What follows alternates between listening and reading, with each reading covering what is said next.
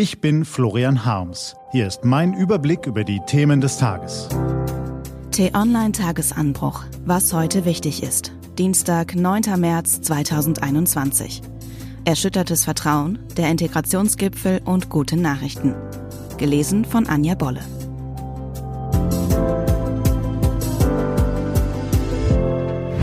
Was war? Der Maskenskandal. Kleine Gegenstände können eine große Bedeutung erlangen. Wie groß, das erleben wir in diesen Tagen. Ob beim Einkauf, in der Bahn oder auf dem Amt. Vielerorts müssen wir nun Masken tragen. Während anfangs viele Menschen mit dem Gesichtsschutz fremdelten, manche sich sogar darüber empörten, haben sich inzwischen die meisten Leute daran gewöhnt. Nun aber erlangt die Gesichtsmaske neben der gesellschaftlichen auch eine politische Bedeutung. Die Korruptionsaffäre in CDU und CSU um die Maskengeschäfte von Bundestagsabgeordneten wächst sich zum Skandal aus. Kurz vor den Landtagswahlen in Baden-Württemberg und Rheinland-Pfalz, bei denen der CDU-Boss Armin Laschet eigentlich beweisen wollte, dass er seine Partei zu Siegen führen kann, stürzen die Schwarzen ins Stimmungstief.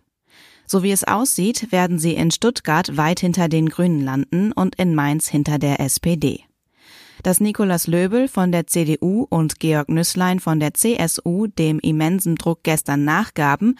Der eine legte sein Bundestagsmandat nieder, der andere trat gleich ganz aus der Partei aus, kann den Schaden für die Union nur eindämmen, nicht beheben. CDU und CSU finden sich in einer schweren Glaubwürdigkeitskrise wieder, deren Ausgang offen ist. Hektisch versuchen CDU-Fraktionschef Ralf Brinkhaus und CSU-Landesgruppenchef Alexander Dobrindt das schwankende Schiff mithilfe eines neuen Verhaltenskodex für die Abgeordneten aus dem Sturm zu steuern. Doch auch mit diesem Manöver können sie den Absturz vorerst nicht aufhalten.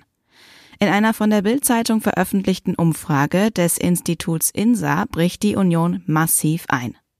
Wäre am Sonntag Bundestagswahl, käme sie gerade mal noch auf 30 Prozent. Der schlechteste Wert seit Gründung der Bundesrepublik. Ein schwarzer Albtraum. Die Opposition facht den Sturm weiter an. In bemerkenswerter Geschlossenheit mit der Linkspartei fordern die Liberalen einen Untersuchungsausschuss um die Rolle gleich mehrerer Unionsabgeordneter bei der Maskenbeschaffung und bitte auch gleich die Versäumnisse von Gesundheitsminister Jens Spahn aufzuklären. Schaut man sich an, wie Populisten von rechts und links die Maskenaffäre instrumentalisieren, um die gesamte Bundesregierung oder gleich alle gegnerischen Parteien zu diffamieren, erkennt man, wie gefährlich dieser Skandal inmitten der Corona-Pandemie ist. In einer Krise historischen Ausmaßes ist das Vertrauen der Bürger in die politischen Entscheider essentiell. Wird es zerstört, könnten sich viele enttäuscht von der Politik abwenden. Extremisten und Populisten haben es dann umso leichter, ihren Einfluss auszuweiten oder irgendwann sogar nach der Macht zu greifen. Deshalb muss der Maskenskandal restlos aufgeklärt werden. Die gute Nachricht. Nach dem wochenlangen Impfwirrwarr scheinen Bund und Länder die Lage endlich besser in den Griff zu bekommen. Gestern haben die Fachminister beschlossen, dass auch niedergelassene Ärzte gegen Covid-19 impfen dürfen. Erst ab April, aber immerhin. Zwar konnten sie sich noch nicht dazu durchringen, die Einteilung der Bürger in Risikogruppen abzuschaffen, die das schnelle Impfen erschwert, aber auch das kann ja noch kommen. Die Mühlen beim Bürokratie-Weltmeister Deutschland malen langsam, aber immerhin malen sie nun. Was steht an? Die T-Online-Redaktion blickt für Sie heute unter anderem auf diese Themen. Heute lädt Angela Merkel zum letzten Integrationsgipfel dieser Wahlperiode.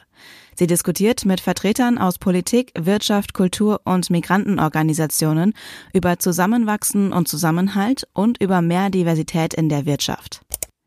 In Brüssel diskutiert der US-Klimabeauftragte John Kerry mit EU-Kommissionschefin Ursula von der Leyen und Vizepräsident Franz Timmermans über gemeinsame Wege aus der Klimakrise. Und ab heute darf das Museum Ludwig in Köln endlich seine große Andy Warhol-Ausstellung zeigen. Wie groß der Kulturhunger des Publikums nach der viermonatigen Corona-Zwangspause ist, zeigte sich im Vorverkauf. Schon am ersten Tag brachen die Server zusammen. Das war der T-Online-Tagesanbruch vom 9. März 2021. Produziert vom Online-Radio- und Podcast-Anbieter Detektor FM. Den Podcast gibt's auch auf Spotify. Einfach nach Tagesanbruch suchen und folgen.